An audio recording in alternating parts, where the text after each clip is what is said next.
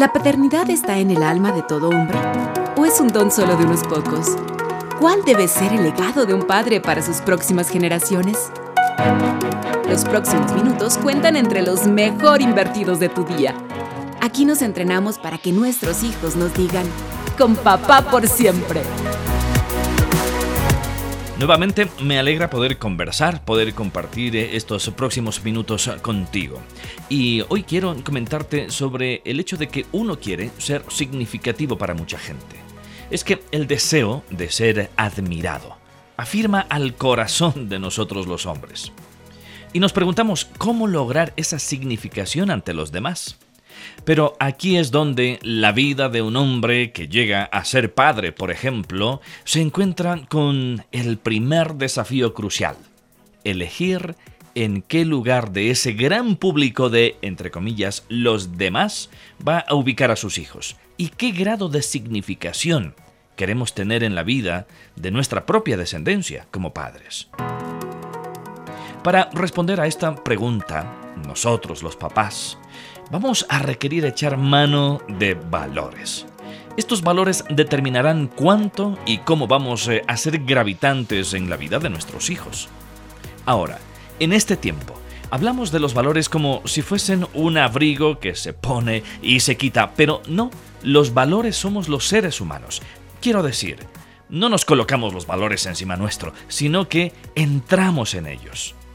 La forma en la que los seres humanos respondemos a los requerimientos de la vida, respondemos a las llamadas de la vida, es a través de los valores. Por eso es muy importante entender qué son los valores. Pues bien, por definición, son cualidades reales de los objetos, pero también de las actitudes humanas. No son relativos, aunque pueda parecerlo lo que son es eh, relacionales, conectivos, es decir, tú los valoras si los conoces, y me refiero a los valores, si los aprecias, si estás unido a ellos. Por ello es tan importante, sí, súper importante, que todos los ámbitos, incluyendo la familia, la escuela, pero también la sociedad, así como los amigos, seamos conscientes de lo importante que es manejar la vida con un mapa en el que los valores estén bien dibujados, con claridad. Y esto, sí, esto de ayudar a dibujar a los hijos el mapa de la vida, es tarea para nosotros los papás. Si nosotros miramos un poco el entorno, hacemos un pequeño recorrido en la historia, podemos darnos cuenta que en todos los avances de la humanidad, en los avances éticos de nosotros, los seres humanos, de la raza humana de manera general, ha estado la educación en valores. Porque no puede ser de otra manera. Porque la educación, me refiero a la educación en valores, es la base principal que te ayuda a comprender que cada persona es única comprender que tú mismo eres único y comprender que cualquier persona que sea tu interlocutor es una persona única como valor. Merece, por lo tanto, el respeto, otro valor. Aunque pueda parecer que no, la humanidad ha progresado muchísimo y eso es evidente. Y desde la ley del talión, del famoso ojo por ojo, a la Declaración de los Derechos Humanos, al desarrollo de la tecnología, hay una historia de progreso de la humanidad en la cual ha estado la formación, aunque no lo creas, en valores. Así que los padres somos la clave para ese desarrollo de la humanidad. O somos el obstáculo que lo puede bloquear, ya sea por lo que hacemos o por lo que dejamos de hacer como papás.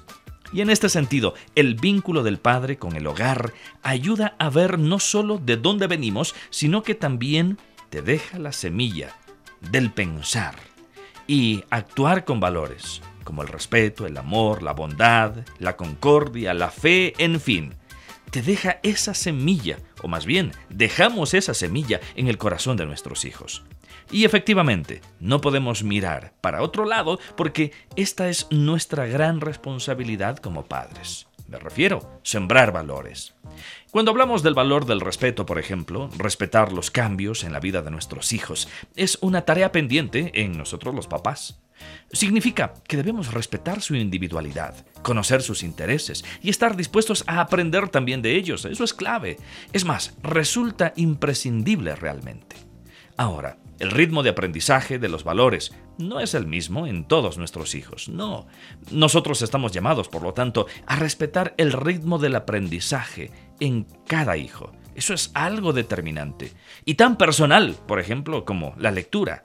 Cuando nosotros estamos enseñando a leer a nuestros hijos o nos volvemos equipo con los maestros para enseñar a leer a nuestros hijos, cada niño, cada niña tiene su ritmo particular. No todos aprendemos a leer al mismo ritmo. Así tiene que ver con el aprendizaje de los valores. Los hijos deben descubrir por sí mismos qué les dice un determinado valor. Los chicos deben aprender también a sumergirse en los valores. Por eso, el problema es que los padres queremos que nuestros hijos dominen con amplitud cada valor de la vida, algo que a nosotros los adultos nos ha costado años aprenderlos, y es que tampoco los dominemos del todo que digamos. Así que el aprendizaje de los valores tiene su kairos. Los griegos llamaban kairos al tiempo presente en el que estás haciendo las cosas de verdad, es decir, el momento de la oportunidad crucial para la vida. El aprendizaje en los valores, por lo tanto, es una oportunidad. Y esta oportunidad tiene que estar lo más posible cerca de las fuentes, de las posibilidades reales para que nuestros hijos se conecten con los valores. Que podamos crear esos entornos adecuados y apropiados para que los hijos puedan asimilar y navegar, nadar, sumergirse en los valores, a su propio ritmo, como hemos estado mencionando y de los intereses de nuestros hijos también. Es muy importante que conozcamos, que veamos su propio ritmo de aprendizaje, su propio ritmo en los intereses que puedan tener o poner en uno o en otro valor. Bueno, para ser padres con un profundo significado para nuestros hijos, tenemos que estar cada vez más conectados con el hogar. Te tiene que seguir gustando comunicar. Tienes que seguir haciendo de la vida una vocación, tu vocación como el ser padres y de esta tarea una misión.